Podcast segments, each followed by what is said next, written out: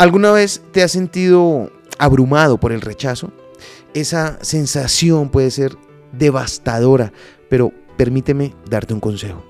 No te tomes el rechazo demasiado en serio. No deberías porque el rechazo no define quién eres ni tu valor. Significa que esa persona en particular no ha apreciado tus cualidades, tus dones y tus actos de bondad. Pero eso está bien, es su pérdida, no la tuya. El rechazo no debe hundirte ni hacerte dudar de ti mismo. Deberías seguir siendo la persona amable y confiable que eres. No dejes que las opiniones de unos pocos determinen tu autoestima. En lugar de ver el rechazo como un obstáculo, míralo como una guía. Puede ser una señal de que estás en el camino equivocado y que hay personas más adecuadas para apreciar lo que tienes para ofrecer. Recuerda, la vida está llena de encuentros y despedidas, pero no dejes que el rechazo te detenga.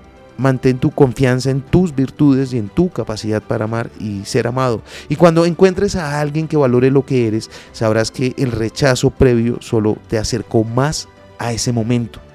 ¿No es asombroso cómo el rechazo puede conducirnos a las puertas correctas si lo vemos desde la perspectiva adecuada?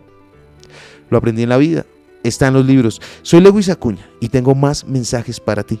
Te espero en arroba libro al aire en Instagram.